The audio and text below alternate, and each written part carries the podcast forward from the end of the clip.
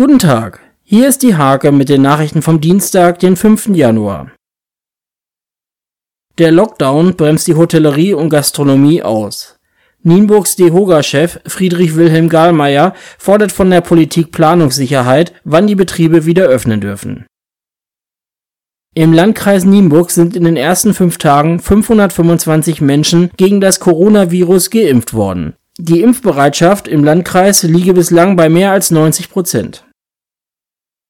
Die großen Förder begrüßten das neue Jahr nach alter Sitte mit dem Neujahrsschwimmen. Weder Corona-Auflagen noch die niedrigen Temperaturen konnten die Eisenharten stoppen.